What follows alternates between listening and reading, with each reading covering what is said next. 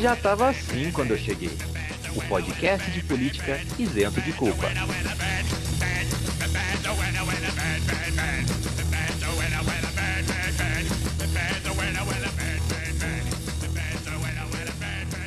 Salve, salve, nossos queridos ouvintes que constroem impérios no Minecraft. Como estamos? Tudo bem? Espero que esteja tudo bem nessa agradável tarde, noite, manhã, madrugada, ou quem sabe, o espaço lá pro seu temporal que você está ouvindo esse podcast.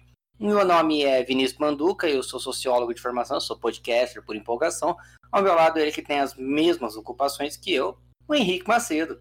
Salve todas e todos.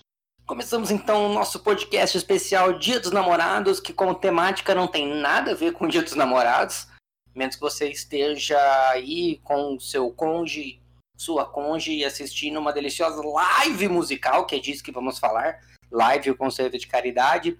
Vamos falar também da nova medida provisória do governo que atinge direto as universidades federais. Hoje conosco está o nosso cientista Bruno Manduca e nosso querido Gustavo Zappa do canal Esses Dias Eu Li. Bom, podemos começar com nossos cinco minutos, né? Podemos. Tá começando então, já tava assim quando eu cheguei, o podcast que usa casaco de lã em Fortaleza. Bora para cinco minutos então. Nem cinco minutos guardados dentro de cada cigarro. Maravilha, maravilha! Acenda seus cigarros, peguem os seus cronômetros que vamos começar mais uns cinco minutos. Valendo! Bolsonaro recria Ministério das Comunicações e coloca deputado Fábio Faria como ministro. É uma jogada muito boa, porque o Fábio Faria do PSD, o partido do Kassab, grande componente do Centrão, então ele tem uma aproximação com o Kassab. Ele é evangélico, marido da Patrícia Bravanel, filha do Silvio Santos. Então isso já aproxima ele dos evangélicos, e como eu já disse, ele aproxima ele do Silvio Santos.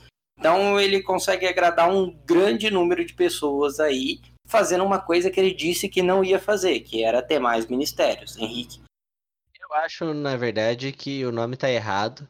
Eu acho que a gente podia ter indicado aí como nação o xaropinho que combinaria mais com esse governo. Vai daí, Manduca. Brasil ultrapassa 40 mil mortes por coronavírus, aponta consórcio.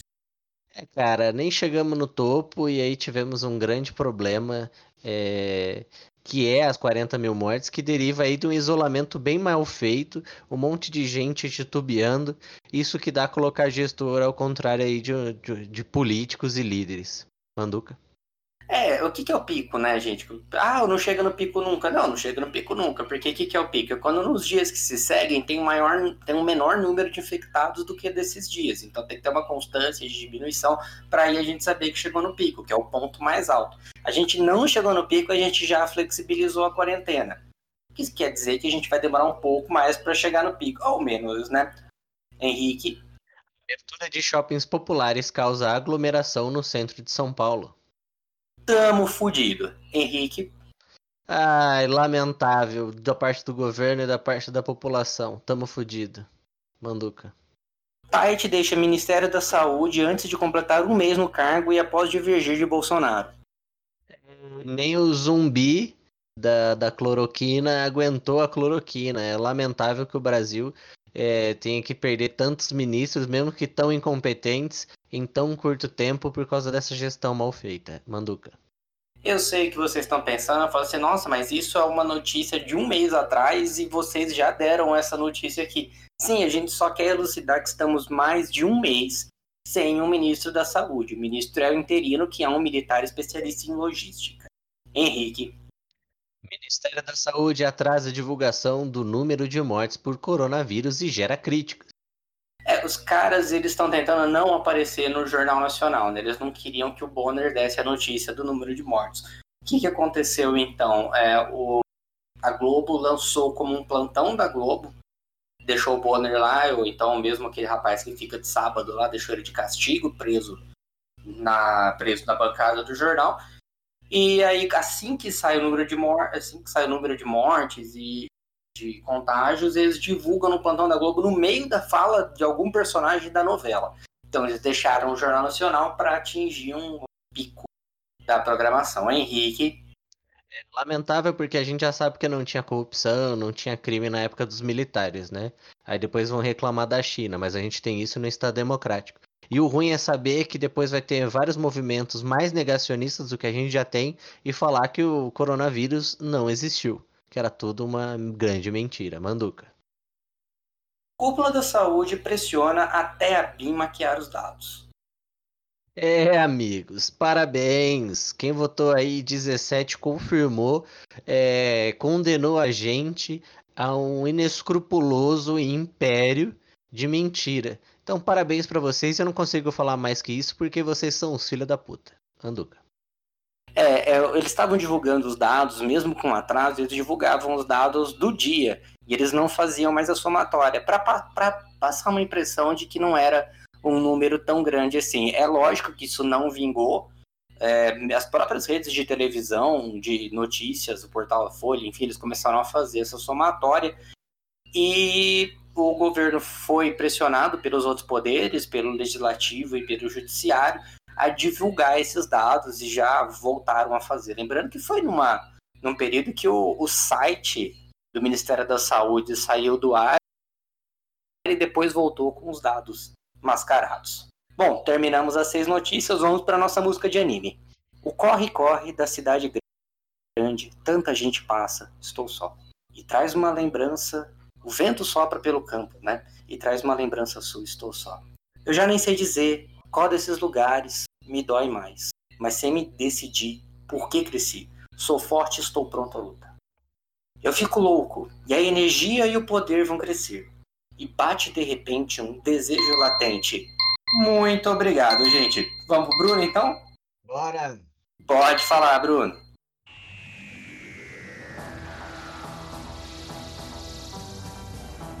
a vida, o universo e tudo mais.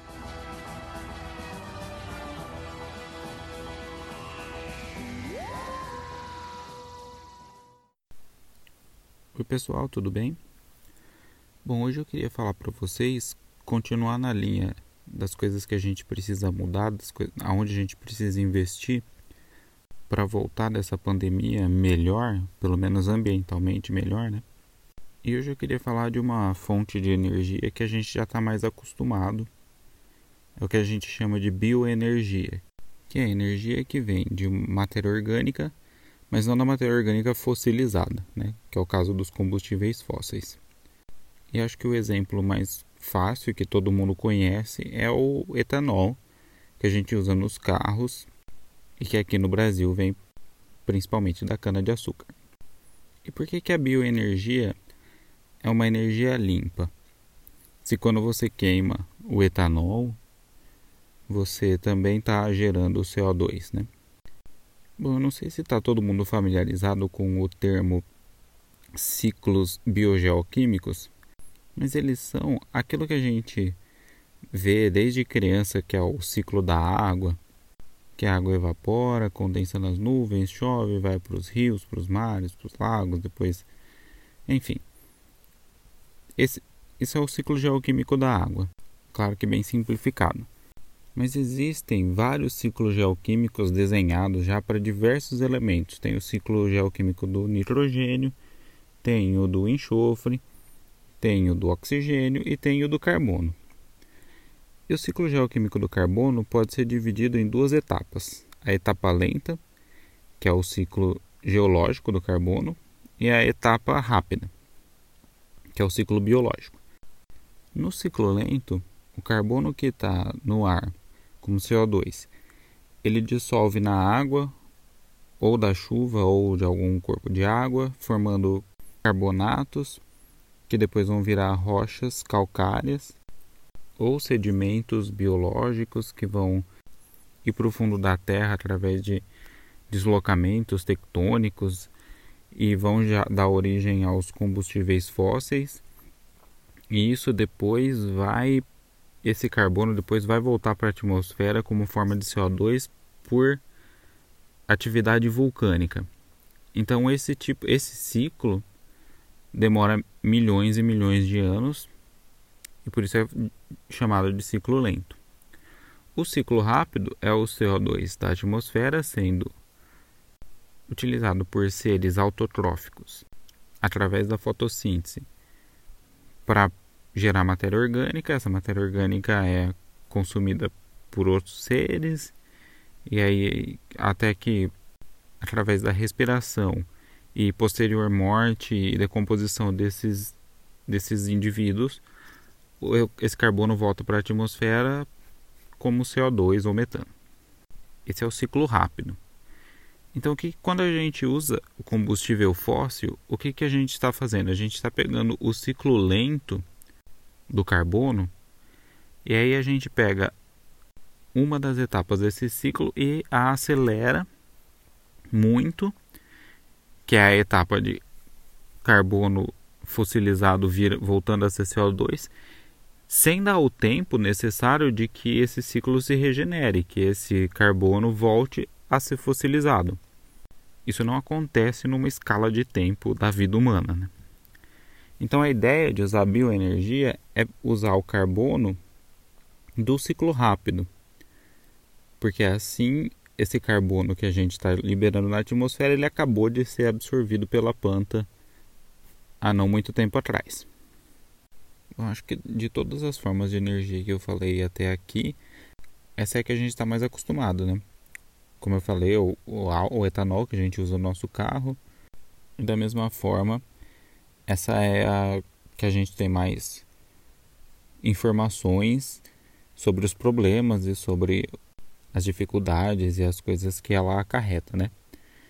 Acho que a principal é a plantação em si, é um agronegócio, então você tem todo o problema relacionado com uso de pesticidas, uso absurdo de água, desmatamento, enfim.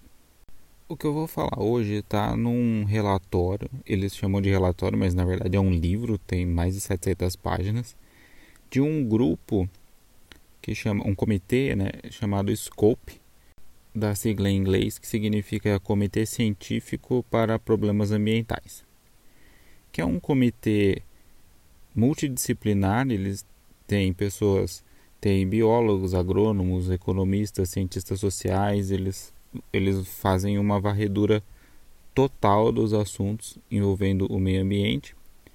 E eles publicaram esse livro em 2015 só sobre bioenergia. Ele chama Bioenergy and Sustainability. Esse, esse grupo é do mundo inteiro, tem cientistas de todo o mundo e eles têm parcerias com vários governos e com a ONU, com a Unesco. E esse livro especificamente é editado por professores aqui do Brasil, da USP e da Unicamp. E é de graça, é, pode baixar pela internet aí, é só jogar no Google que tem o PDF alguns pontos que eles ressaltam. Primeiro é o uso de terra. Né? O uso de terra precisa ser pensado, porque, segundo esse relatório, eles fazem uma previsão para 2050, né? a terra disponível, a terra arável disponível, ela é mais do que suficiente para plantar comida e as plantas que vão gerar energia. O importante é fazer isso direito, né, da forma correta. Então eles dão um exemplo de utilizar terras que estão degradadas. Por exemplo, florestas que foram, a gente sabe bem como é na Amazônia, devastadas para fazer pasto. Depois de um tempo aquele solo é pobre, o pasto morre e não sobra mais nada. Então, pegar alguma planta que tenha capacidade de adubar o solo. Tem plantas que injetam nitrogênio no solo, tem plantas que, que ajudam na recuperação do solo. E plantar ali, primeiro essas plantas, utilizá-las para gerar energia e assim recuperar esse solo. Também, se possível, utilizar áreas que não seriam onde não seriam possíveis plantar plantas alimentícias mas que onde plantas que geram energia possam crescer. Por exemplo, a agave, ela vai muito bem em locais mais desérticos, com pouca água. E ela é a planta que faz a tequila, então a gente sabe que dá para fazer etanol com ela. E também aumentar a intensidade da produção, tanto de comida quanto da, da energia. Né? Que aqui no Brasil a gente faz isso muito bem, com a Embrapa principalmente, que pesquisa muito nessa área. Tanto que a cana nossa, ela dá o ano inteiro, ela é super eficiente nesse quesito de gerar energia. É selecionar as plantas melhores geneticamente, que vão fornecer mais energia ou mais comida, e é fazer agricultura de precisão para ter o máximo no menor espaço. E além disso, é levar em consideração o meio ambiente aonde você está plantando. O que planta você está plantando aonde? Se tiver alguma leguminosa, alguma planta que possa ser utilizada para bioenergia, que seja natural daquele local, então preferir plantar essa. E obviamente não destruir a floresta amazônica, nem o cerrado, nem o pantanal para plantar soja. Esse estudo ele leva em conta as áreas aráveis, né, que eles chamam de sem destruir nenhuma mais nenhuma floresta nativa. Essas áreas elas estão hoje mais distribuídas aqui na América do Sul e na África subsaariana. O resto do mundo está chegando na sua saturação de áreas plantáveis. Bom, e por fim, precisa-se de subsídio à bioenergia.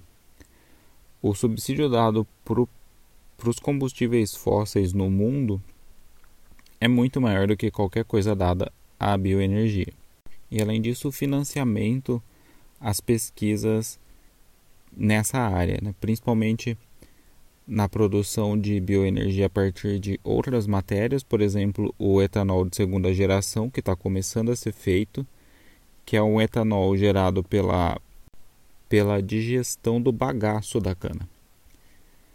E, e, e pesquisas também, por exemplo, na área automobilística.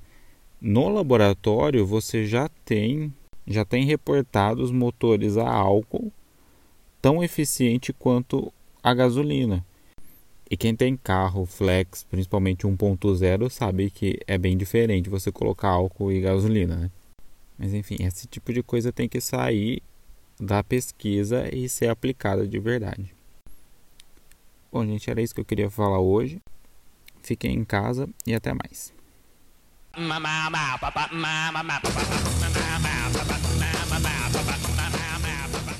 Maravilha, maravilha. Muito obrigado, Bruno.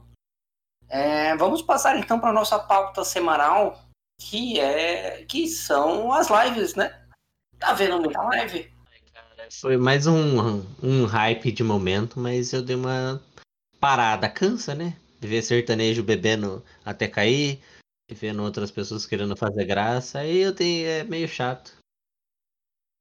É, cansa, né? O formato delas cansa um pouquinho. Eu sei que tem lives pululando, né? Então se você abre seu Instagram agora, vai ter live de duas pessoas conversando, vai ter a Anitta com a Gabriela Priori, vai ter uh, Lula com o Eduardo Moreira. Eduardo Moreira, né? Eduardo Moreira. Eduardo Moreira faz live quase toda manhã. É, e eu tô atrasado para ele há tipo uns seis meses já, porque ele chamou Bolos, Marina, Ciro, já fez live com Bo é, Manuela Dávila, é, Rita Von Hunt, e eu atrasei já, porque tá muito, muito corrido. O Eduardo Moreira é um dos grandes aglutinadores da, da esquerda e da oposição ao Bolso, mas isso a gente vai falar provavelmente no próximo episódio, né? É, exatamente. Ainda mais a tática dele de mande vídeos, ele tá até fazendo isso. Mande vídeos. Tá parecendo o, o, a, a estratégia Globo, sabe? É. Aquela de mande seu vídeo para o Brasil do futuro. Ah, Brasil sim. que eu quero.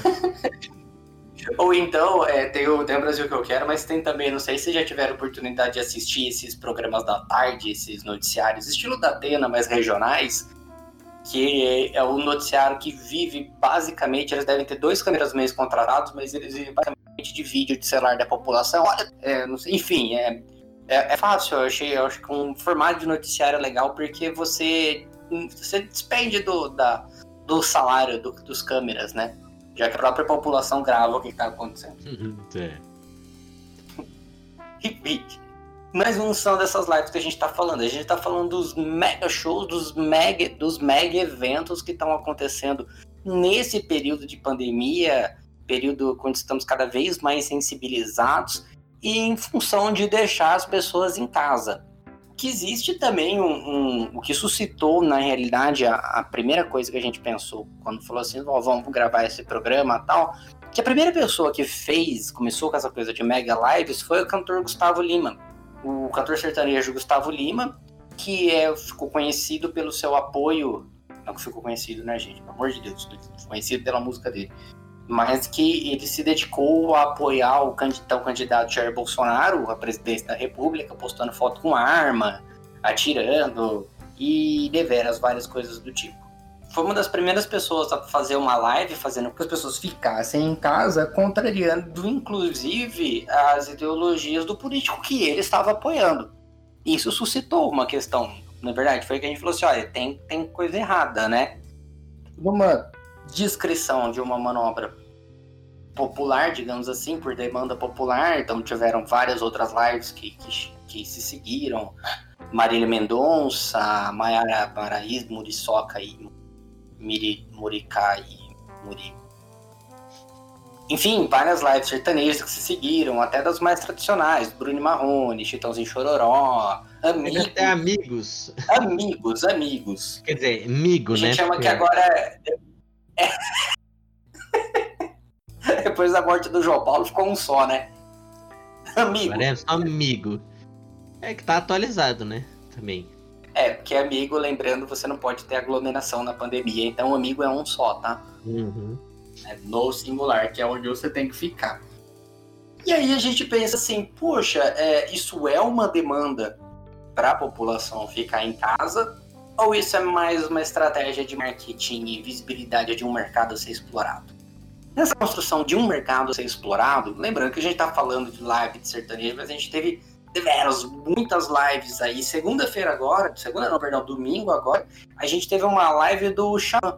Xamã, que é um grupo de heavy metal brasileiro que fez uma live aí com, em homenagem a um ano de falecimento do ex-vocalista André Matos. Então, É lógico, é, os mega eventos começaram com, com sertanejos, mas sim, eles se popularizam, então aí. Mas voltando aí nessa, nessa questão de mercado a ser explorado, esse mercado não se justifica em um momento onde a gente está emocionalmente fragilizado, certo? Você não vai explorar pessoas que estão fragilizadas. Ninguém ali é executivo da XP que fala isso à torta e à direita para os Faria Limers baterem palma. Da realidade, a população pela qual que a população que demanda e consome esse tipo de arte, em geral, é a população que eles não querem ser explorados, afinal, ninguém quer ser explorado. Mas é a população que não explora, é a população que é explorada. Como tal, é, não é um discurso que vale a pena, é um discurso que é interessante se empregar. Qual que é o discurso que permeia, então, essas lives? É o discurso da caridade. Num modelo completamente criança-esperança, né? A gente tem aí essa explosão de mais e mais lives tentando construir é, e se justificar essas grandes arrecadações de seguidores. A gente teve, inclusive, apreciação de algumas coisas contraditórias. Então, por exemplo, ah, uma tática é o próprio, o próprio cantor que está ali fazer doações. Então, ele dizia que ele, tudo que ele recebesse, ele ia dobrar. Tipo, ele ia pagar a mesma quantidade do bolso dele, para que mais pessoas aí doassem, enfim, instantaneamente dobrar as doações. Uma outra que foi muito criticada foi, eu não me recordo agora qual cantor que é, eu não tenho isso anotado, mas foi a pessoa que disse que ele iria doar para um número, um dinheiro relativo ao número, aumento do número de inscritos do canal dele. Quanto mais pessoas se inscrevessem no canal dele, maior seria a, a doação. E aí era isso que a gente queria falar hoje, sobre essa ideia de usar a caridade para enriquecimento pessoal, a capitalização da caridade. Quer complementar alguma coisa, Henrique? Ah, Eu acho que não, eu acho que é a discussão em pauta, né? E melhor do que eu, vocês do Nerep aí, fazendo jabá pro doutor André Ricardo que, que coordena lá, mas vocês são mais afinados com isso, porque a gente realmente tem um vínculo muito grande entre é, capitalismo. Ai, vocês falam muito sobre capitalismo, cara. Tem que parar. Gente, a gente fala do Brasil. Se eu estivesse na China, eu tava falando de comunismo. Como no caso não é, e aqui vigora o sistema capitalista, tem que falar. Então é capitalismo, neopentecostalismo, até mesmo é, religiosismo, não. Né? Até o pensamento teológico vinculado e abraçado no capitalismo, uma dinâmica mercadológica própria aí de, é, do nosso mercado fonográfico, do nosso mercado de entretenimento. É, e é o que a gente falou, a gente fala desde o primeiro episódio, na realidade, isso não é uma constância. A gente avançou nesse debate entre conflito capital-trabalho e capitalismo, a gente avançou durante muitos anos sobre isso, mas a gente está tendo uma volta às grandes narrativas, né? A gente retrocedeu, então, 60 anos no passado, a gente retrocedeu. A gente retrocede também nosso discurso. A gente retrocede também nosso discurso técnico acadêmico, porque é o discurso que cabe no momento, né? A gente volta a falar de capitalismo, socialismo, enfim. Mesmo no mundo pós-Guerra Fria. É, se a gente colocar. Um, a gente pode agora fazer um livro, aí convidando inclusive os ouvintes aí que tiverem dispostos a fazê-lo. Tem que escrever aí a ética sertaneja e o espírito do capitalismo, né? o reencantamento do mundo pelo chifre arrastando no asfalto com o referencial então de Max Weber, seu livro A Ética do Protestante e o Espírito do Capitalismo, eu queria também fazer uma colocação sobre outra coisa que o Henrique falou. NEREP, né? NEREP é o Núcleo de Estudo em Religião, Economia e Política da Universidade Federal de São Carlos. É o núcleo em que eu faço parte como pesquisador e outros pesquisadores da Sociologia da Religião. É coordenado, então, pelo professor doutor André Ricardo de Souza. É, acessem o site, tá? É, no final do, do, episódio aqui eu vou passar para vocês. Vale muito a pena e as reuniões são abertas, então se um dia alguém quiser participar, converse com a gente, manda um e-mail e aí a gente fala certinho quando tem as reuniões. Vale muito a pena, tá, gente? Enfim, pseudo merchandising feito não é um, não é um merchandising propriamente dito, Pandereco não é um grupo capitalizado, né? É, a gente não estava vendendo livro. a gente não ganha dinheiro quanto mais pessoas vão ou não. Então eu não vou falar que é merchandising, porque não tem um retorno financeiro, diferente das lives sertanejas, que essa sim tem retorno financeiro. É. A gente não tem um QR Code aqui no canto da tela do seu é, difusor né, de podcast para você doar um dinheirinho. Pelo PicPay. Realmente não. Ou pelas maquininhas da Cielo. É, inclusive, eu só queria fazer uma. Um, só queria fazer uma complementação, gente. Eu comprei a Brahma Duplo Malte, que está patrocinando todas essas lives de sertanejo. E eu vou deixar claro que ela tem exatamente o gosto que a gente espera que ela tenha, que é gosto de Brahma. Toda cerveja nova que a Ambev faz, ela tem exatamente o mesmo gosto da cerveja que ela já fazia. Mas o rótulo realmente é mais bonito. Então, se você está se sentindo chateado porque você pagou a mais por uma cerveja que tem o mesmo gosto, lembra que você está pagando o designer. O designer. Boa. E vamos falar então do conceito de caridade. O conceito de caridade, ele vem da onde vocês podem estar imaginando que é o conceito que é da religião. Enfim, o conceito de caridade, ele advém lá da, da Idade Média, já onde uma forma da própria Igreja Católica de se colocar perante o mundo. Então, ele era antes concentrado na, na no clérigo católico como uma justificativa da, do acúmulo de riqueza que eles têm. Isso foi se propagando até, lógico, eu estou avançando aí uns bons anos para chegar agora no estado moderno, onde o conceito de caridade ele foi apropriado pelo capitalismo em uma instância de aí estamos nós falando de capitalismo de novo, né? Então ele foi pra apropriado para variar. Então ele foi apropriado pelo capitalismo em uma instância de justificar o enriquecimento em função do empobrecimento de outras pessoas. É uma tentativa na real de contrabalancear a moral, pelo menos a visão moral das pessoas que já enriqueceram. É interessante que ele está associado sim com a ideia de filantropia, que a filantropia ela advém de pessoas com maior, maior poder aquisitivo, maior capacidade de capitalização, enfim. O conceito de caridade propriamente dito, ele, ele não é diferente da ideia de assistencialismo. Quando a gente fala de assistencialismo, do assistencialismo puro, a gente está colocando realmente essas questões de, da doação pela doação, entende? Uma doação sem não necessariamente uma ideia de transformação social, porque vocês já perceberam, isso é uma coisa interessante de pensar, vocês já perceberam que as pautas assistencialistas nunca vêm da esquerda?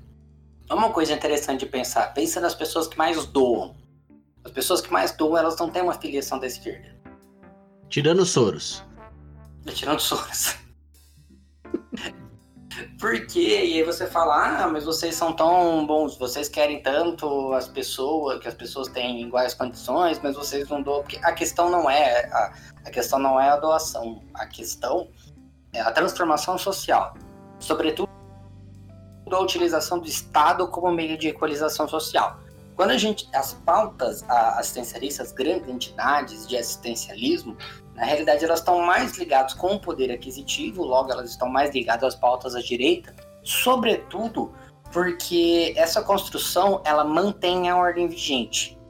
A ideia da doação pela doação, ela é mantenedora da ordem. Por quê? Porque ela continua deixando o pobre sendo pobre. Ela não cria reais condições para que o pobre ascenda.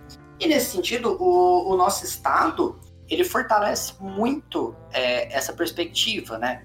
E que não, não, não estamos realmente criticando essas, essas posturas, mas, por exemplo, a ideia é que grandes empresas elas têm um abatimento no imposto se considerados veículos de doação, se, ah, dependendo da quantidade de, de verbas ou de instrumentos que eles possam doar, enfim, para ONGs e trabalhos assistenciais. Ou seja, uh, você pode ver como uma medida de distribuição de renda, mas na realidade a empresa ela não está perdendo nada. Eu, agora que você estava falando, me veio algumas coisas de um dos autores que eu mais gosto, que é o Walter Benjamin, né? Acho que todo mundo que me conhece deve já me odiar e odiar o próprio Walter Benjamin do tanto que eu, eu falo dele. Quem fala mais dele do que eu é o João Paulo da nossa turma, mas de qualquer jeito eu acho genial, porque. Trabalho que é interessante. É. Porque já participou aqui do programa. É, inclusive o João Paulo tá em Harvard agora. Isso. Uma participação ótima aqui. E ele colocou, tem um trecho que tá na Obras Escolhidas 2, que na verdade ele fala sobre uma doação. Né? Falava que a crítica dele era que isso é antes da Primeira Guerra, diga-se de passagem. Acho que é a infância dele em Berlim.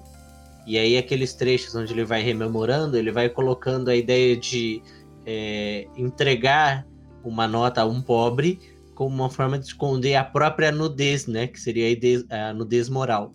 E aí já nessa parte fazendo uma crítica ao capitalismo, com essa coisa de ele produz a desigualdade, mas ao mesmo tempo é uma forma depois de ele cobrir a própria vergonha e entregar como se estivesse ajudando de alguma forma a pessoa, né? E aí é aquela coisa do, do ciclo glorioso. Você produz o problema e finge que tá ajudando a solucionar, né?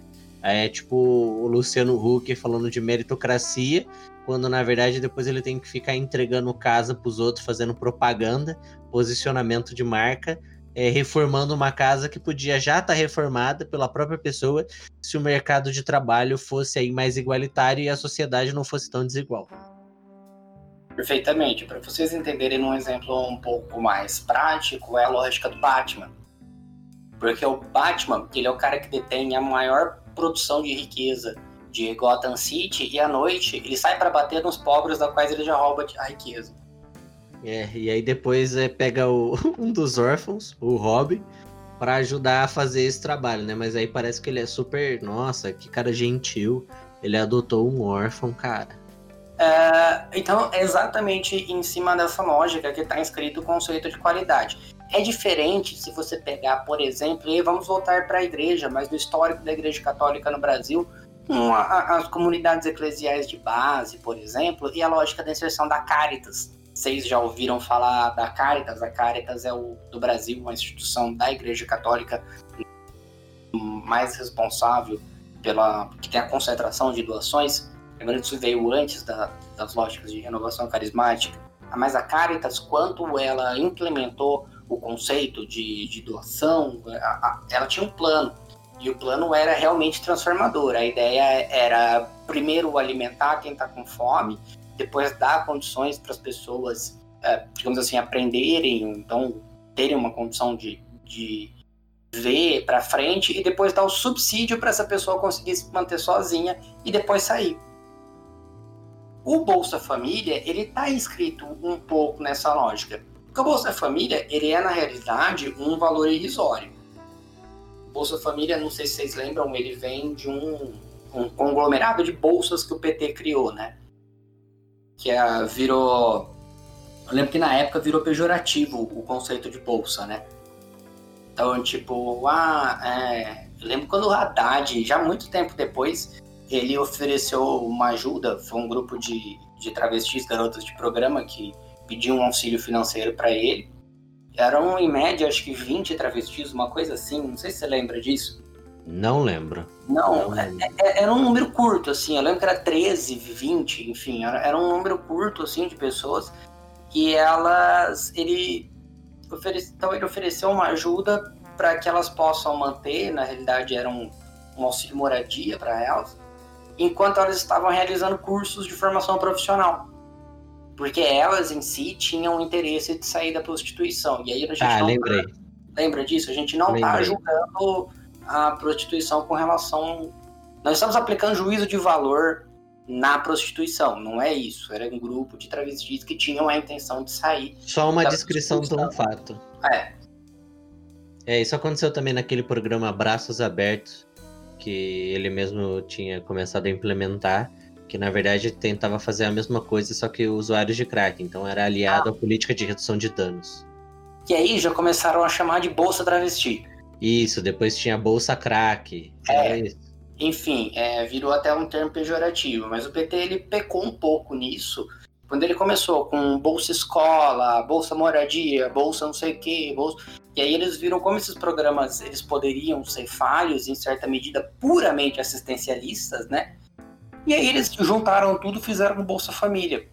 Que não é necessariamente, né? Não chega aos pés de um programa de renda mínima, que inclusive tem um texto muito bom do, do André, professor André já citado aqui, que saiu no, no boletim da Unbox, uma coisa da garantia da sobrevivência na profunda crise.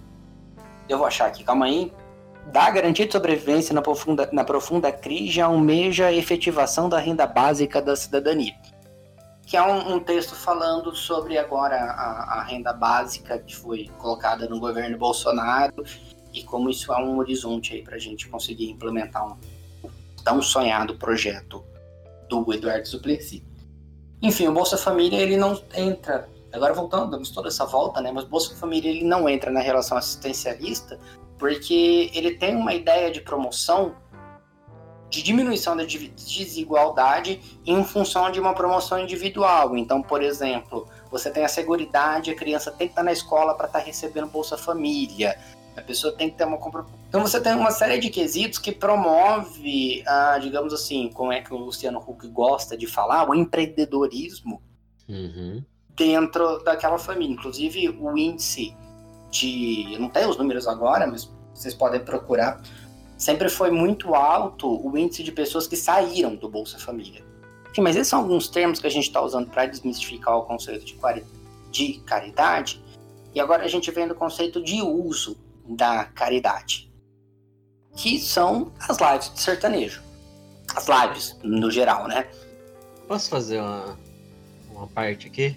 Por favor, faça aí. É, eu acho que é para deixar mais claro essa ideia, daria para a gente ver o próprio exemplo que você deu, que é o PT. Acho que tem, um, tem uma tensão aí, que também tem uma tensão meio de marketing. Talvez a gente tenha que fazer uso mais disso na hora de fazer as nossas análises políticas. Não a gente, eu, você e eu já estava assim, mas eu estava falando mais no, na questão de organização.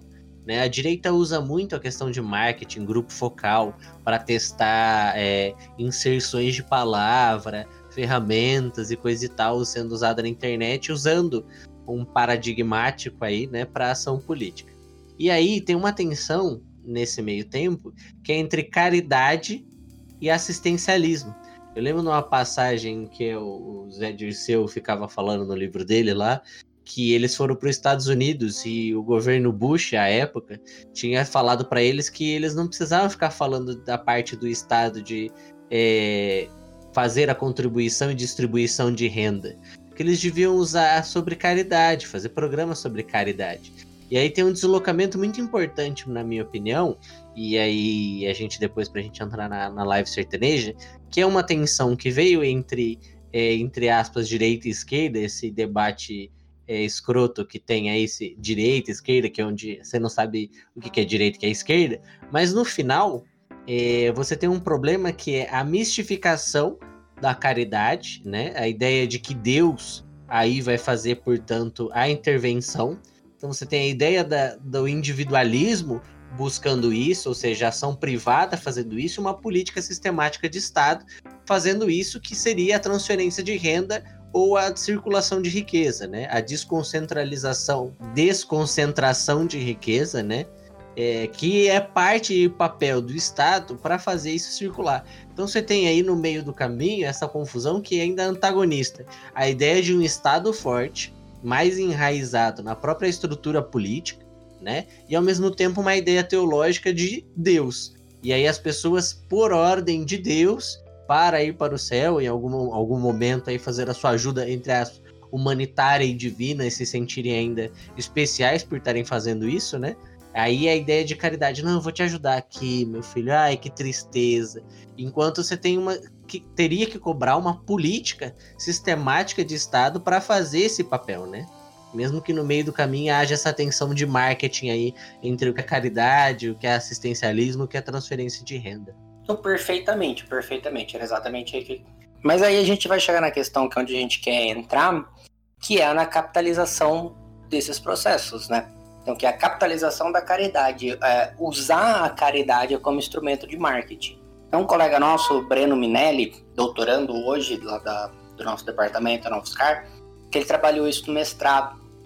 Ele trabalhou as associações de caridade religiosa vinculadas com o esporte e como isso é colocado, como isso serve de, de trampolim, como isso é utilizado para alçar a esfera política, né? Ele trabalhou muito bem o caso do Crivella, que na realidade o Crivella ele ficou conhecido como ele ficou conhecido no meio da Universal, que na realidade ele ficou muito conhecido pela instituição que ele tem no Nordeste, aquele projeto Nova Canaã, e também tem todos os signos de ser sobrinho de Macedo, enfim, cantor gospel e tal, mas como isso alçou ele a ponto de chegar na prefeitura do Rio de Janeiro. E hoje a gente vê, em meio à crise, as consequências que isso tem dado, em meio à pandemia, as consequências que isso tem dado, mas enfim. A, a caridade como instrumento, ela sempre foi também utilizada por grandes empresários, então a ideia de benefício pessoal, você está sempre falando, colocar o número de famílias que é auxiliado, fazer campanha, isso não só para campanha política propriamente dita, mas para justificar a existência da empresa, para justificar o enriquecimento da empresa naquele momento. E também o próprio uso pessoal. Não sei se vocês conhecem, eu conheço algumas pessoas ao meu redor que doaram, sei lá, está passando na rua e doou uma pessoa, uma moeda, uma pessoa que está pedindo dinheiro no sinal, conta o dia inteiro da moeda que doou. Exatamente. Ou tirar foto pra, é, ou tirar foto para publicar no Instagram, contando é. a história da pessoa. Isso, tira foto para publicar no Instagram e eu fazendo a doação. É questão de humanidade, a gente precisa ajudar, enfim. É, Isso aí vem... fala de impostos, a pessoa, ei, se fuder, já paga muito imposto. Exatamente. Isso vem sim da nossa matriz religiosa, né? Da, como a gente falou, isso é uma coisa cara para o catolicismo desde a da Idade Média, mas o reconhecimento através da caridade ele se dá muito por isso. E aí a gente vê é, essa justificativa da realização de mega eventos, que são mega eventos, porque, gente, qual que é a ideia de ter show ao vivo numa quarentena? Qual que é a ideia por trás disso? Dos artistas estarem fazendo isso em, no, YouTube e com acesso para todos? É que as pessoas tenham o que fazer em casa. Não é isso a premissa? Não foi por isso que começou? Hum, sim. É, porque as pessoas têm o que fazer em casa, porque elas estão lá, estão de boa, elas vão e assistem um show, assistem uma live, elas não aguentam mais ver o mesmo quarto de sala todo dia, então elas têm músicas novas, enfim. Que seja, é para isso que servem essas lives. Mas esses, esses têm, eles foram se instrumentalizando na realidade como mega eventos. É diferente você ver as lives e aí de pessoas como é, você vê as lives aí, eu não vou nem falar de questão de gosto musical, mas enfim, vão me acusar disso. Do, do Alceu Valença. Que. Não sei se teve oportunidade de ver a live do Alceu Valença. Não, infelizmente não. A live do Alceu Valença foi ele e um violão no sofá da casa dele. Uhum. Era muito engraçado porque passava o filho dele de chinelo de fundo, enfim. Era isso. Você não tava num galpão abandonado com um freezer de brama duplo malte, você não tava numa estrutura industrial com uma banda. É, você não tinha, como foi na live do Xamã segunda-feira agora, você não tinha fogo saindo do chão. Não, Uhum. todo um esquema de palco mesmo, de entretenimento total. E eu não tô, não tô criticando o entretenimento propriamente disso. É muito da hora ver aquele fogo saindo do chão. É isso aí mesmo. A gente sabe que é muito da hora ver isso, é muito legal você acompanhar. Mas assim, é, você tem ali uma ideia do artista trancado na casa dele, Uhum. produzindo, consumir, produzindo conteúdo para que as pessoas possam consumir na casa delas. Quem fez isso muito bem também foi o Sandy Júnior. Você viu a live do Sandy Júnior? É, não, mas eu, minha namorada viu. É. Somos Silvio Santos agora. E ela gostou, ela gostou, chorou. Acredito que algumas ouvintes nós também. Acho que a Daphne, Foi, foi minha Daphne também, eu vi ela publicando. Eu assisti a live do Sandy Júnior. Ah, acabei não vendo. Companheira assistimos aqui. Boa. Isso, desculpa, gente, namorada não, companheira. É companheira. Mas foi, foi muito legal, gente, porque era os dois, o marido da, fazendo o resto dos instrumentos, que é, que é o Lucas Lima, né? Assim, foi uma coisa super. Uma sala, sabe? Não foi gravado que nem a lá no Jardim Ecológico aqui de Campinas, no, sei lá, não lembro nem o nome do, do local lá. Enfim, não foi o mega evento com explosão e tal, não, foi eles na casa produzindo conteúdo pra casa, tinha, lógico, instrumento de doação, mas a gente vê que claramente não era essa justificativa. Era mais um acústico. É, é um acústico.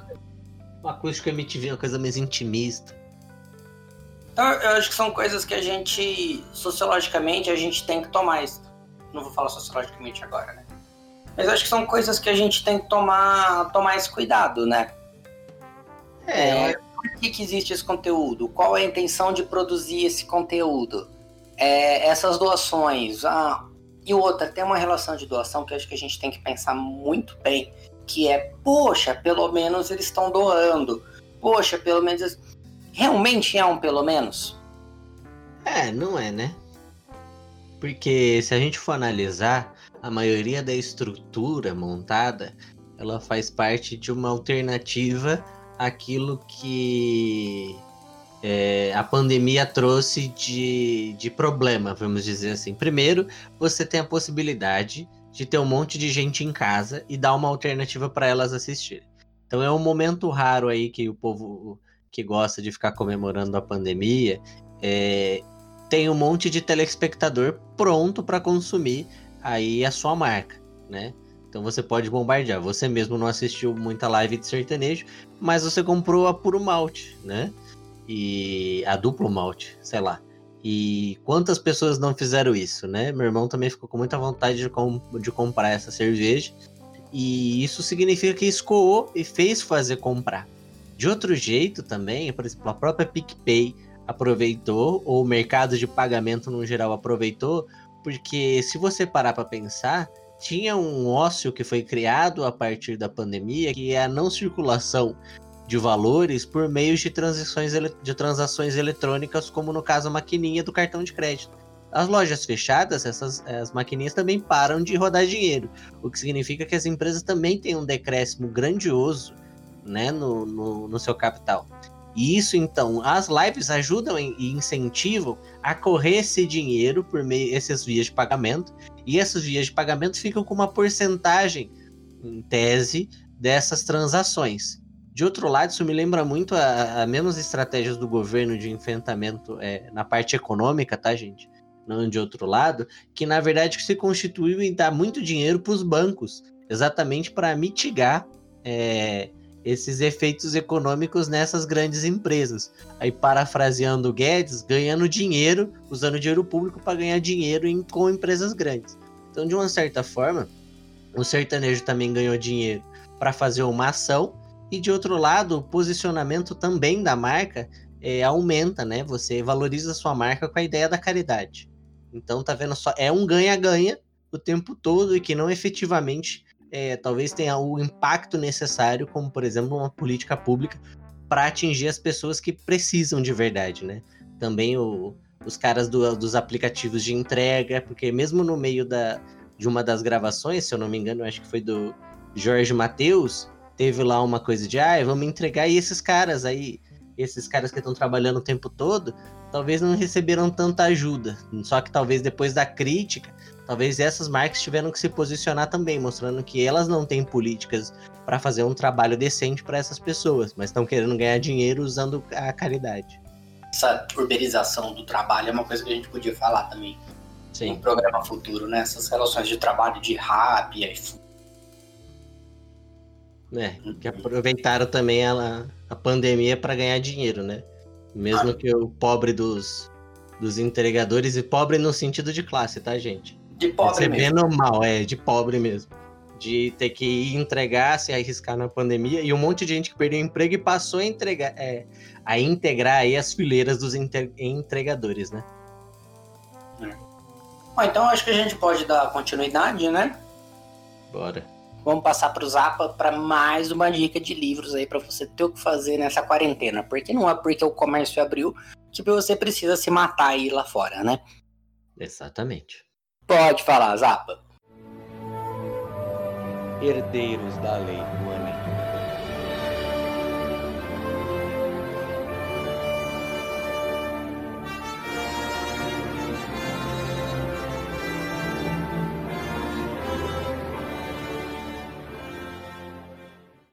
Salve, salve, meus amigos! Como vão vocês? Aqui quem fala é o Gustavo Zapa, da página Esses Dias Eu Li, trazendo mais uma sugestão de leitura. Nas minhas últimas participações, eu sempre tentei trazer obras de ficção, é, obras que tivessem um subtexto político, filosófico, obras que a gente pudesse pensar e discutir em várias camadas, mas essencialmente romances, é, histórias que não, não, não existem. Hoje eu vou indicar um livro diferente. Hoje eu vou indicar um livro de história com H maiúsculo especificamente História do Brasil. Eu queria indicar para vocês a leitura de Brasil, uma biografia, da Lilia M. Schwartz e da Heloísa M. Starling. Esse livro aqui, publicado em 2015 pelas autoras, se propõe a ser um resumo de toda a trajetória do nosso país, desde a invasão pelos portugueses em 1500 até mais ou menos o governo Tamar Franco pouquinho menos de 500 anos de história, no qual, capítulo por capítulo, elas vão relatando os principais fatos e acontecimentos da nossa trajetória nacional. É um livro muito interessante, muito gostoso de ler.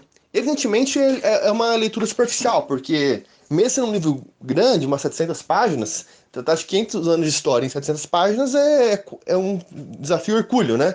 Elas não conseguem aprofundar os temas. Fatos, por exemplo, como a Guerra do Paraguai, a Semana Arte Moderno, o Golpe de 64, fatos que poderiam, por si só, gerarem bibliografias inteiras, são discutidos em 5, 6, no máximo 10 páginas. Faz parte. Só que, mesmo assim, não é um relato vulgar, não é um relato tacanho. Elas não fogem das problemáticas das discussões dos períodos históricos não é uma visão romantizada da história nacional. E o mais legal, o mais importante, a cada capítulo que você termina, a cada fato que você passa pelo livro, você termina aquela, aquela parte da história com vontade de estudar mais sobre o tema. Você fica querendo pesquisar, procurar mais livros, estudar mais, conhecer mais a história do nosso país. Muitas coisas que a gente só ouviu na época da escola, outras que nem isso, e que a gente tem só arremedos de conhecimento na cabeça, de alguma coisa que a gente viu em algum lugar, e aí e vem esse ânimo esse, que instiga a gente a querer saber mais. eu acredito que tenha sido essa a proposta das autoras, ao tentar redu reduzir um período tão longo de tempo em, uma un em um único trabalho, e elas conseguem alcançar perfeitamente bem esse objetivo. Realmente é, é um livro que faz a gente querer ler mais e estudar mais. E eu não consigo pensar algo muito melhor do que isso quando a gente fala de leitura para estudo, certo? Além disso, eu estou recomendando esse livro também, porque não preciso nem dizer, estamos em tempos sombrios, estamos em um momento difícil, estamos passando por um, um retrocesso democrático que deixa todo mundo que está atento ao noticiário assustado. E muitas vezes, quando a gente pensa no do Brasil, com exceção do período da ditadura de militar dos anos 60 e anos 80, a gente tem a impressão que, o, que a história do Brasil foi uma história tranquila, das coisas é, relativamente pacíficas, de, de terem se transcorrido é, de forma meio que natural e sucessiva, um fato depois do outro, meio de forma inevitável. Com exceção dessas, de duas máculas, como eu já falei, a ditadura e a pior de todas, a escravidão, todo o resto da história do Brasil parece neutra, não parece que, que envolveu muita luta, não parece que envolveu muito sangue, nada do gênero. E quando a gente faz essa revisão da história do Brasil de ponta a ponta, a gente vê que não, não é esse o caso.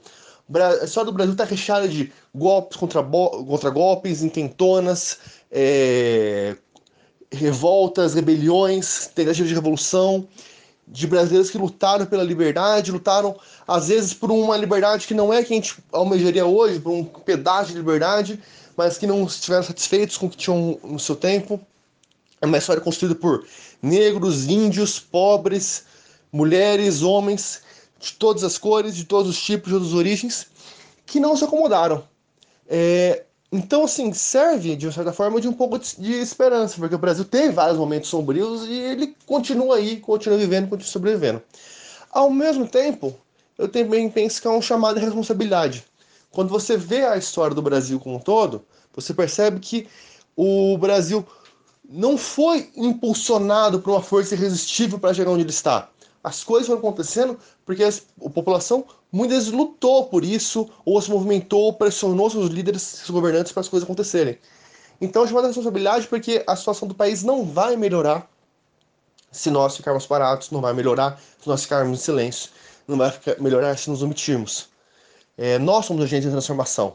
O povo é o principal agente de transformação. E então é um serve de lembrete, um lembrete sempre válido e importante. Talvez pareça óbvio, peço desculpa se estou falando uma coisa excessivamente evidente, mas eu acho que é um recado legal de ser dado. Um grande livro, gostoso de ler, não é cansativo. É, quer dizer, é um pouco cansativo, são 700 páginas, mas não é enfadonho. e fica aí a indicação. Mas eu queria trapacear hoje e fazer uma segunda indicação pocket leitura, tá? É, outro fato muito triste que a gente teve recentemente foi é, movimentos aí neofascistas divulgando dados pessoais, nome, endereço, e-mail, telefone, trabalho, rosto de militantes antifascistas, praticamente colocando um alvo nas costas de todas as pessoas que têm se esforçado para combater o fascismo. Essa lista correu na internet, você deve ter visto. Obviamente, não divulguem essa lista. Se você sabe de alguém nessa tá lista, avise a pessoa para ela procurar as medidas necessárias de proteção. Mas, enfim, é, é, pra, é uma tentativa de intimidação, uma ameaça. E é uma coisa para realmente você levar a sério e ficar com medo, ficar preocupado. Só que é, quando eu vi essa lista, imediatamente eu lembrei de um poema de um dos meus poetas preferidos, o Bertolt Brecht, que é um poeta alemão que combateu ativamente o nazismo. Ele é contemporâneo da, da ascensão do regime nazista. Foi exilado da Alemanha por isso, escapou do país, voltou depois da guerra. E escreveu muitos poemas políticos, e entre eles tem uma pequena série que, chamam, que chama Sátiras Alemãs. E é um, é um poema cômico, então assim, eu peço licença para brincar com um tema sério. Mas se o Brachet brincou com isso, eu acho que também vou, me permito brincar, porque o medo nos paralisa, o medo nos é, impede de seguir lutando, talvez um pouco de humor, olhar de uma forma um pouquinho mais leve nos recobrar coragem e seguir em frente, tá certo? Então, vou pedir licença para vocês para ler este poema do Brecht. Da série Sátiras, Sátiras Alemãs, como eu disse, o poema chama A Queima de Livros. Quando o regime ordenou que fossem queimados publicamente, Os livros que continham saber pernicioso e, em toda parte, fizeram bois arrastarem carros de livros? Para as pilhas em fogo, um poeta perseguido, um dos melhores, estudando a lista dos livros queimados, descobriu, horrorizado, que os seus haviam sido esquecidos. A cólera o fez correr. Serve até sua mesa e escrever uma carta aos donos do poder. Queime-me, escreveu com pena veloz. Queime-me. Não me faça uma coisa dessas. Não me deixem de lado. Eu não relatei sempre a verdade em meus livros? E agora, tratam-me como um mentiroso? Eu lhes ordeno, queime-me. Eu não vou explicar o poema, acho que é bem auto-evidente, não só no contexto da época, quanto, quanto a relação com essa lista de antifascistas que os fascistas estão divulgando atualmente. Mas aí façam as analogias que quiserem. E meus parabéns a todos que estão, não só quem está nessa lista, mas todos que de todas as maneiras estão se movimentando para denunciar os retrocessos democráticos que estamos vivendo, denunciar os desmandos desse governo e, de alguma forma, é, se colocar na defesa da democracia, dos direitos humanos e direitos fundamentais. Tá certo? Um forte abraço a todos, um bom mês, até breve. Força, luta e esperança para todos.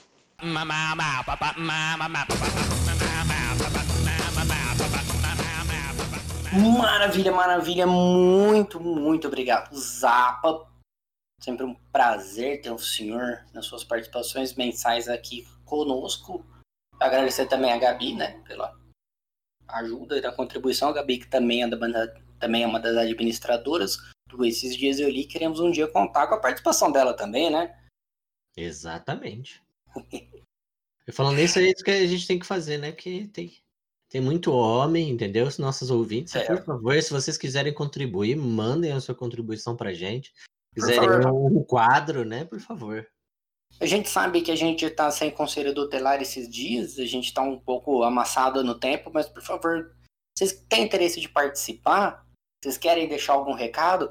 Manda pra gente, gente. Entre em contato com a gente nas redes sociais, a gente conversa. Vai ser bem legal, vai ser bem massa. Exatamente. A gente tá sem tempo de ficar buscando as pessoas. É, então as pessoas que quiserem. Vamos nos debruçar agora as coisas que estão acontecendo no ministério do governo Bolsonaro. Então, a gente está acontecendo coisas muito sérias nos ministérios do governo Bolsonaro com relação às atividades de democracia do país.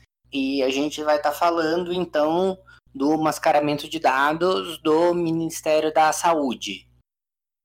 Não, não. A gente vai estar falando da nomeação aí que a gente já comentou, da nomeação do presidente do, da nomeação do deputado do PSD para o novo Ministério das Comunicações. Peraí, acho que não é isso não. Não, não também, né? Não, a gente vai estar tá falando do ministro da Segurança Nacional, General Heleno, que foi nas manifestações da mão para policiais. Ah, acho que não também.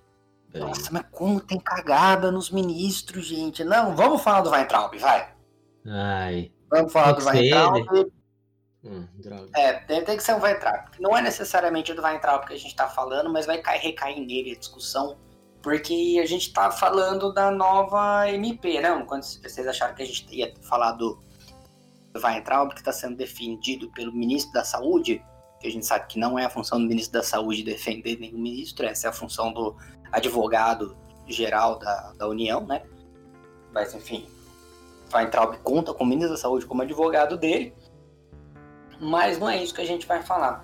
A gente vai falar da medida provisória número 979, é, proclamada aí em junho desse ano, ou seja, foi essa semana que isso foi promulgado. E, bom, primeira coisa, vamos falar da diferença entre PEC e MP? Uhum. Algumas diferenças que a gente tem que ter, né? que, que é a PEC? PEC qualquer um pode sugerir. Seja deputado, senador, inclusive o próprio presidente pode sugerir uma PEC, que é uma proposta de emenda constitucional. Outras pessoas que podem sugerir uma PEC, você, você ouvinte que está ouvindo. O ouvinte que está ouvindo, que bom. Só quem está prestando atenção, porque é, o ouvinte tá... que não está ouvindo Obrigado, mas, gente. É, lembrando, quem está ouvindo, não quem está escutando. É, Ah, pegamos você que não estava ouvindo, enfim. É, você mesmo. Você mesmo, você. Ei, ei! tch. Ah, ouviu agora, né? Enfim, você, que- atenção. É você que aí no banho, com o chuveiro ligado, se assustou agora, né? Vamos botar um grito aqui pra pessoa assustar? Gente, você que tá prestando atenção, pode baixar o volume.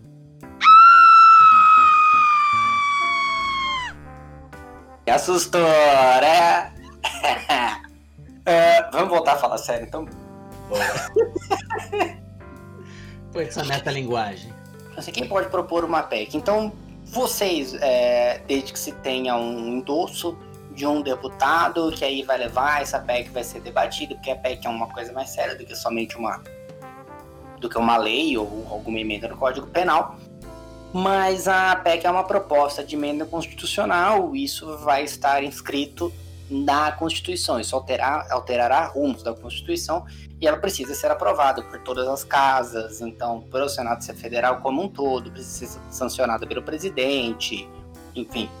Ah, a MP, a MP ele, ela funciona de uma forma diferente, porque a MP ela é a medida provisória. Ela é uma coisa que a partir do momento que o presidente assina, ela tá valendo. Ou seja, essa MP promulgada essa semana, ela já tem a validade. Uhum. Antes de entrar na- nas características dessa MP específica, vamos, vamos falar um pouco da MP.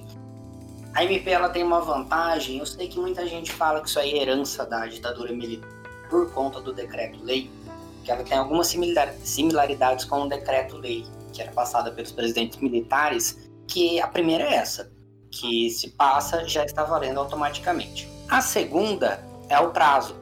Ambas têm um prazo de três meses, mas existe uma diferença gritante entre as duas. É que no final desses três meses, o decreto-lei ele passa a valer como lei. Então, se o Congresso Nacional não tiver a capacidade, não tivesse né, a capacidade de votar um decreto-lei nesse período, isso já entrava como lei nacional federal, enfim. A MP é o contrário.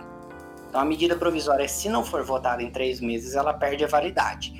Enquanto ela está valendo, enquanto ela está vigorando, enquanto ela não é debatida, ela passa a valer como lei. Por isso a importância que ela é sempre votada em regime de urgência nas câmaras legislativas por conta disso. Porque se for uma coisa boa ou uma coisa ruim, ela tem que ser aprovada ou desaprovada o mais breve possível. Uhum. O, o- no caso, por exemplo, do recolhimento do DPVAT, é um, eu acho um bom exemplo disso de MP, que tornava facultativo, né, opcional o recolhimento do seguro DP DPVAT, foi uma MP que ela caducou. Então, passou três meses, estava valendo, era opcional durante três meses que ela passou, era opcional o recolhimento, acabou essa MP, não foi votada, a consequência é que voltou a ser obrigatória. O Bolsonaro conseguiu só prejudicar o, o Luciano Bivar, que é o que a gente falou no programa passado, né? Uhum. É, SMP. O que que a SMP faz? Essa 4. O que que a MP 979 de 2020 faz? Ela dá permissividade para que o ministro da Educação nomeie os reitores das universidades federais. Essa nomeação pode fugir, inclusive, da lista tríplice e ela não precisa ser avaliada por pares ou pelo corpo, a comunidade escolar, como é feita até hoje. Então vamos contextualizar antes como é feita as eleições de reitores, né? Sim. Existe uma votação interna dentro das faculdades, onde todo o corpo vota. Isso é feito também nas universidades estaduais, na Unesp, na USP. Ah, Então todo o corpo vota. É lógico que cada um tem um peso maior. Então professores e funcionários têm um peso maior do que alunos. Isso pode parecer um tanto quanto jogo de poder, como eu achava antes. Depois eu percebi que isso tem uma lógica, é que o aluno ele é sazonal. Exato. O aluno ele vai embora da faculdade, os professores não. Tá? Por isso, inclusive, o aluno ele fica menos tempo do que o reitor. Uhum. Então é por isso que tem essa. Não é necessariamente uma disparidade de poderes. É, são poderes igualados. relativo ao que realmente vai significar para a vida de cada pessoa. Fora que os alunos, infelizmente, não têm, por processo democrático ser geral, podia ter mais conhecimento das atividades da, da, Da academia como um todo. do né? reitor. É, só que como não tem, e a parte administrativa é diluída entre técnico-administrativos, docentes e o corpo da, dos pró-reitorias, né? Pró-reitoria de graduação, pós-graduação, de extensão e blá blá blá. Acabou que eles têm mais peso também nessas diretrizes do que será futuro. Sim. Ah, dessa eleição surge uma lista tríplice, que são os três nomes mais votados. Então, eh, os chefes nas instâncias, seja nas universidades estaduais, que é o governador, nas universidades, das universidades federais, que é o presidente ou ministro da educação, ele sanciona o primeiro colocado. Por quê? Porque, digamos assim, ele é o chefe direto, então é ele quem vai contratar. Tem que vir dele a ideia de validar aquela votação. É de bom tom, que é o que acontecia até pouco tempo atrás, que simplesmente se confirmasse isso porque foi o próprio interesse democrático do corpo da universidade que elegeu aquela pessoa. O que, que acontece? Aconteceu na USP, na época do governo Serra ainda, lembra do Rodas? Sim. Como não? Enfim, Já é Ah. velho o suficiente. a gente é velho o suficiente para lembrar do Rodas. Ah, o Rodas ele foi uma pessoa que ele foi eleita fora da lista tríplice. Né? Então o, Serra ele se recusou a aprovar o primeiro, se recusou a aprovar o segundo. Veio o Rodas, como você disse, como é que é? A especialidade do PSDB é pensar da lista tríplice aquele que mais é, seja carinhoso, digamos assim, para ser bem eufêmico, com o governo, né? Que esteja mais alinhado com a sua proposta. O que a gente não pode falar que seja de todo errado, né? Porque se a gente tá pensando num desenho institucional que garante a escolha por vínculos políticos, é óbvio que o Serra aí escolheu Rodas que não ia dar trabalho do que um reitor que ia fazer é, oposição na academia e lutar pelos direitos né, da USP. Ao contrário, Rodas fez o contrário, né? Lutou pela ideia de desmobilização e sucateamento da, da escola, né, da faculdade pública. É, foi muito interessante que o Rodas, ele. Eu não sei como se deu o processo de afastamento dele. Eu Ai, sei que o Rodas ele foi conhecido como o reitor que quebrou a USP.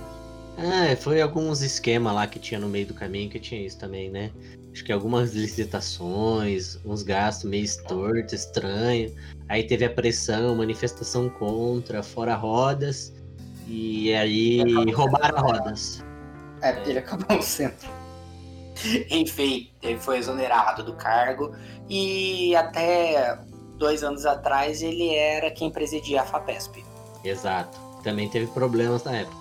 É, eu lá. não vou, não sei se ele, eu só disse dois anos atrás porque eu não acompanhei mais a FAPESP. Não sei se ele tá lá, se não tá, enfim. Acho que Deve tava ser- em... Essa tá, aqui né? Deve ser pré-processo de afastamento, né? Essas coisas que só a FAPESP tem. Enfim, se a gente recordar, semana que vem a gente volta com essa informação. Exatamente. Eu procurei rodas no Google, aqui apareceu rodas de verdade. É, acho que vai ser um pouco difícil achar isso. Vamos voltar então para a MP é, que está vigorando agora. Então, essa MP ela dá total liberdade para o ministro da Educação nomear os reitores das universidades federais, mesmo fora da lista tríplice. Ou seja, o reitor pode pensar um funcionário ali no meio e escolher, falar assim, não, beleza, você vai ser o próximo reitor. Qual é a justificativa disso? Que em tempos de pandemia, para ter uma maior utilização das universidades federais em função de combate ao coronavírus, é o Ministério da Educação vai poder fazer isso, então selecionar novos reitores. Ah, eu acho que a gente tem algumas coisas fundamentais, né? Primeiro é a ideia do processo de intervenção direto numa das eh, chaves do projeto bolsonarista de desconstrução. A ideia da, da universidade na mão da esquerda, como reduto de vagabundo e coisa e tal, que faz parte de um projeto de governo que é o governo Bolsonaro. Então ele tenta consolidar a ideia de que eles já tinham antes, que é a possibilidade de construir interventores, né? Na- nas universidades federais para fazer aí um endireitamento né, das universidades, um apagamento das ciências humanas e uma hiperinflação, digamos assim, dos cursos de exatas, né? Inclusive que vinha naquela esteira dos projetos de futuras, que na verdade seria a privatização, cobrança de mensalidade, etc. Acho que essas medidas são todas correlacionadas, tivemos alguns escândalos também, inclusive porque a nossa agência de brasileira de inteligência faz muita coisa, mas assim como o nosso exército é dentro das fronteiras, né? Acho que junta mais coisa assim do que outro lugar. O próprio Heleno, que é chefe do gabinete de segurança institucional, teve uma agente da ABIN que foi mandada para ser assessora especial da reitora da UFMS lá do Mato Grosso do Sul. Também descobrimos aí que o nosso treinado e bem capacitado agente da ABIN é, que devia estar tá fazendo alguma coisa melhor, já que se espera muito de um concursado da ABIN, estava trabalhando de segurança é, patrimonial da UNB para coleta de informação. Né? Então você vê aí uma lógica da ditadura militar que está tentando se impor o tempo todo numa guerra cultural, né? Para falar nos termos olavistas, que leu estranhamente o Gramsci, mas que tenta aí desarticular a universidade e entende a universidade como inimiga, né? Então aí faz mais parte de um processo de ocupação e aparelhamento da, desses espaços. Alô, Althusser. Não, perfeito. Exatamente. Porque primeira coisa que a gente tem que entender é que isso muda o quê? Isso não muda absolutamente nada. Hoje, por exemplo, a USP em São Paulo, que todas as pessoas que não estão trabalhando com coronavírus estão afastadas para manter a quarentena, mas a USP possibilitou que os laboratórios dela fossem usados para pesquisas referentes ao corona, sei lá, para desenvolvimento de vacina, para pesquisa com relação ao vírus, para montar respirador, que seja. Inclusive, o Dória anunciou uma perspectiva de montar uma vacina, de realizar a vacina, que vai ser feita pelo Instituto Butantan. Então, é, eu não vou falar muito sobre isso, né? A gente não vai se debruçar muito sobre isso, porque eu, eu particularmente, eu ainda não, não me consegui me atentar a esse assunto para dizer a possibilidade, se é bom, se não é, não consegui ler a respeito. Você conseguiu? Não, também não. Enfim, mas é só para corroborar. Então, assim, o Instituto Butantan, em parceria com o Estado de São Paulo, qual iria funcionar, digamos assim, vai começar a produzir vacinas. Qual a intenção de mudar o reitor da USP nesse momento? Não precisa. Em épocas pandêmicas, não existe a menor necessidade de se mudar o reitor. Não, não, não tem aplicação real nisso. É diferente do que as MPs relativas às formas de trabalho, de você manter ou então formas de proteger a empresa, proteger trabalho. Enfim, caramba, quatro, não vou entrar especificamente nesses, nesses detalhes, mas é diferente as MPs que regulam o trabalho. Então, é importante ter uma MP? É. É importante, por quê? Porque a gente está num período de extrema urgência. Então é natural que se governe através de MPs, porque o, o processo legislativo demora. Para ter uma lei, essa lei tem que passar na Câmara, depois ser aprovada pelo Senado depois vai para o presidente, o presidente sanciona. Se não for aprovado pelo Senado, ele volta para a Câmara, tem outro debate, tem outras discussões, volta para o Senado, onde tem debate, discussões e vai para o presidente. Isso quando não passa antes pelas comissões especiais de debate, né? É. E passa essa... pela comissão de justiça, enfim, uma série de coisas assim. Pode complementar.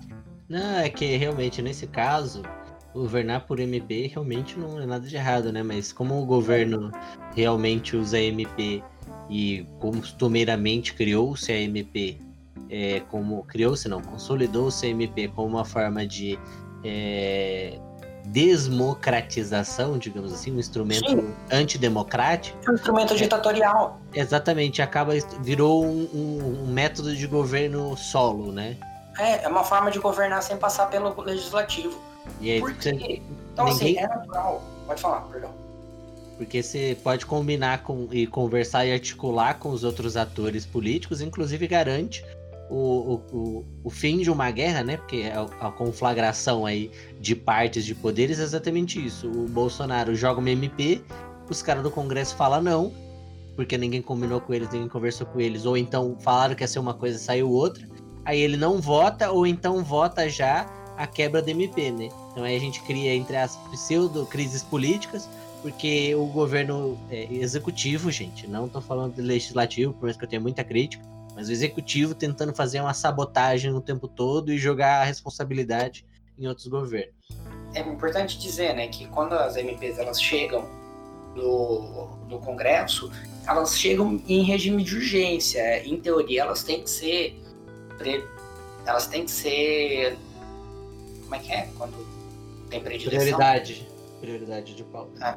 É, em teoria, elas têm que ser priorizadas em função das outras, dos outros debates do Congresso. Então, isso atrasa, inclusive, o funcionamento legislativo. Mas, enfim, como a gente estava falando, não é errado governar por MPs nesse período. A questão é que, não sei se vocês sabem, o número da MP, o número da MP não é um número bonitinho. não- o Bolsonaro não colocou esse número lá porque a numeróloga dele falou que ia dar sorte. A, a MP 945-2020 tem esse nome porque ela é a. Eu não sei nem conjugar isso. Como é que você transforma isso em cardinal?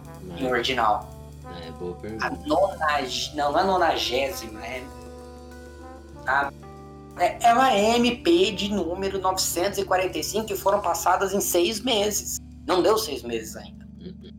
Vai passar aqui em seis meses, pelo menos 950 MPs foram feitas. Então o cara tá mais preocupado em fazer lei do que em governar o país. Ele não tá se preocupando com a atividade administrativa dele.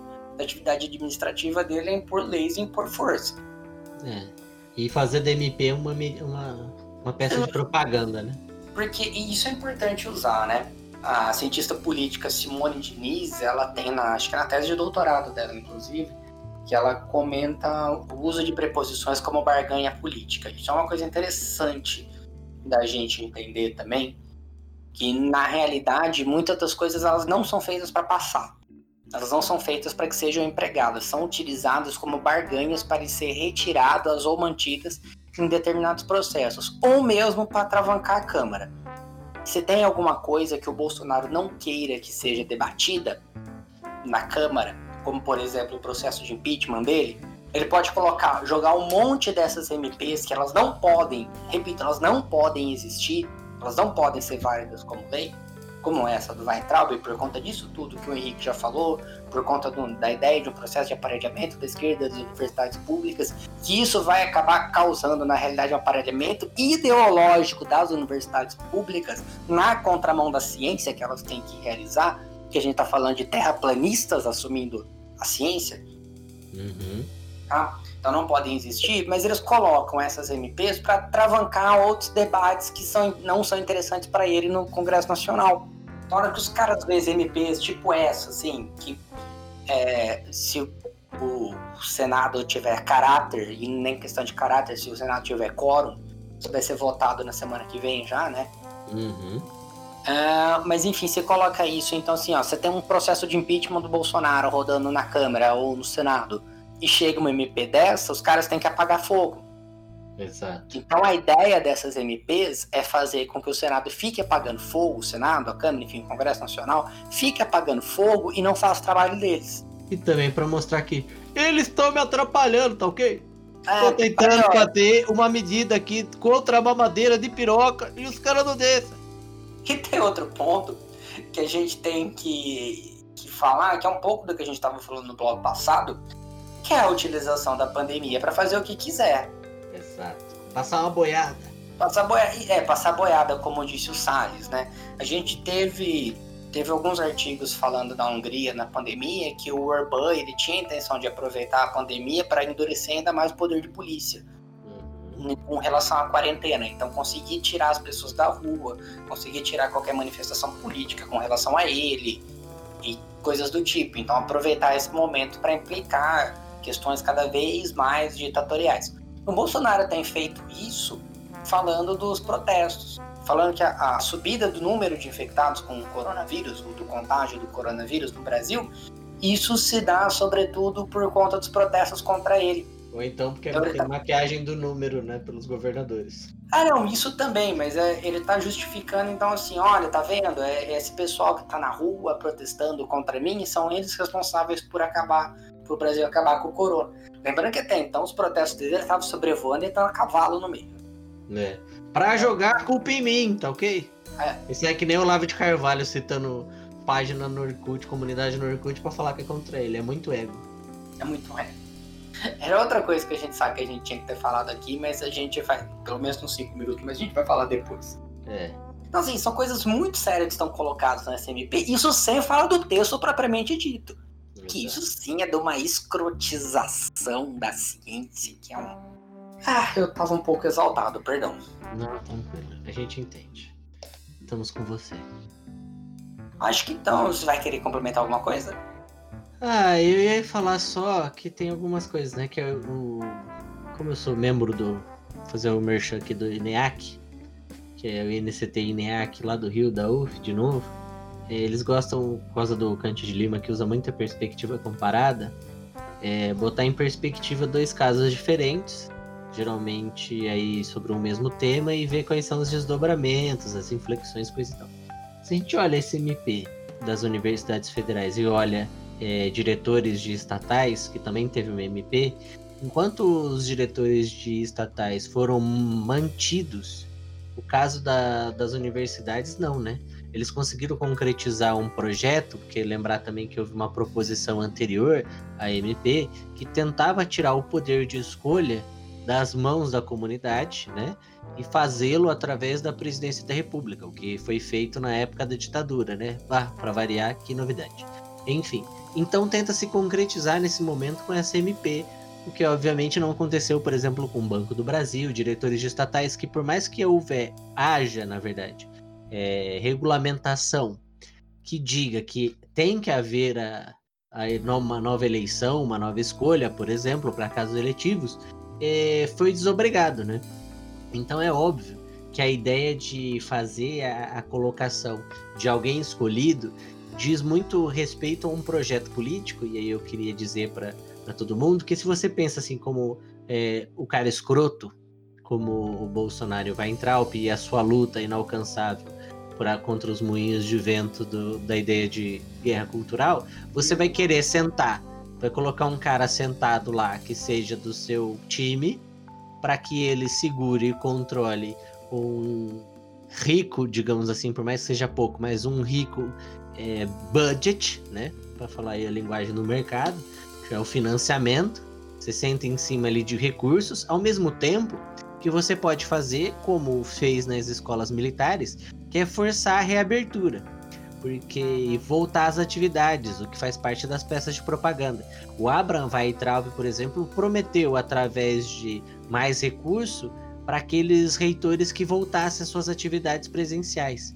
Então a gente tem uma gama de coisas aí que interessa a figura do, do reitor para tomar decisões centrais, por exemplo, de voltar ou não às aulas, expor ou não um corpo discente, docente e técnico administrativo, num geral, ao risco de coronavírus, né? Então, no caso da UFSCar, houve uma votação aí, entre aspas, na verdade, uma consulta, onde teve a ideia de se voltar através de através de ferramentas digitais como o Google Meet, por exemplo, o Google Classroom, é, as aulas, mas ao mesmo tempo é uma pressão muito forte de volta e retorno presencial para dar a ideia de que a pandemia não existe. Então, o- a figura do reitor é muito importante para inclusive a autonomia da universidade.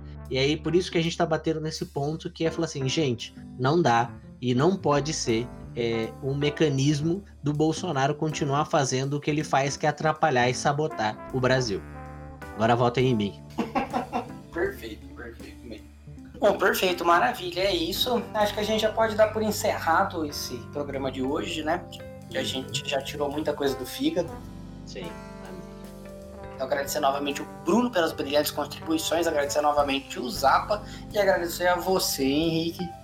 Obrigado você, Manduca, ao Zapa, ao Bruno e a quem chegou até aqui, as nossas ouvintes e ouvintos. É, já sabe, né? Então, sobre Instagram. Então, sobre sobre o sobre Então, sobre a rede social que só é permitido postar fotos e vídeos, acessem o perfil do Esses Dias Eu Li, é, Esses Dias Underline Eu Li. Acessem o nosso perfil também, onde você pode mandar mensagens e sugestões. O já underline tava, underline assim. O nosso perfil do Twitter, já underline quando. E é isso. Acho que é isso, né? É, exatamente. Gente, nos vemos então semana que vem. Vamos colocar mais uma música para alegrar e deixar a gente calminho e tranquilo depois de uma discussão um pouco acalorada. Vamos colocar a música La Belle de Ju do Alceu Valença ao vivo na casa dele. Valeu, gente. Abraço. Abraço.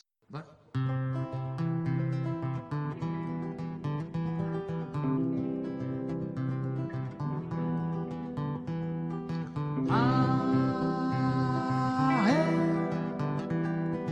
Ah. Down, down. Down, down.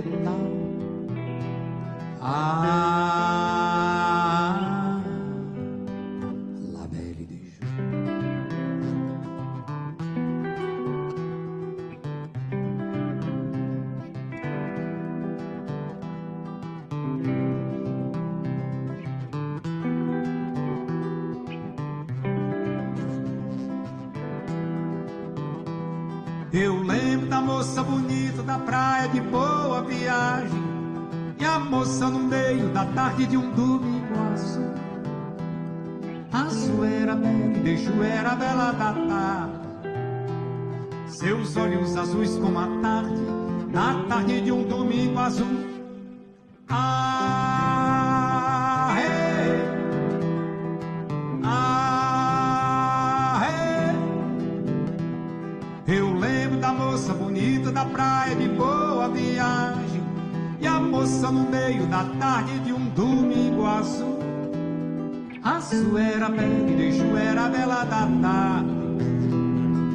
Seus olhos azuis como a tarde, na tarde de um domingo azul. La belle de Ju, belle de Ju, oh, oh belle de Ju. Belle de Ju era a moça mais linda de toda a cidade. E foi justamente pra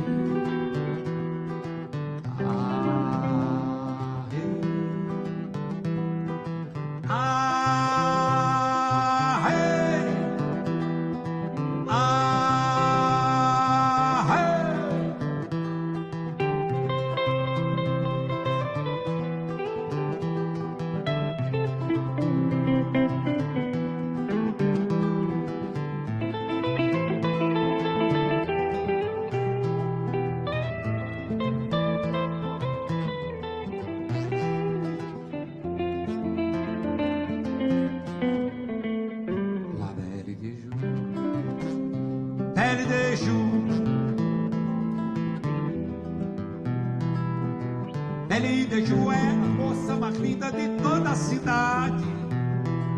E foi justamente pra ela que eu escrevi meu primeiro blue. Mas azul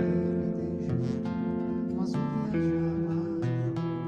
Seus olhos azuis como a tarde, na tarde de um domingo azul, la belle de.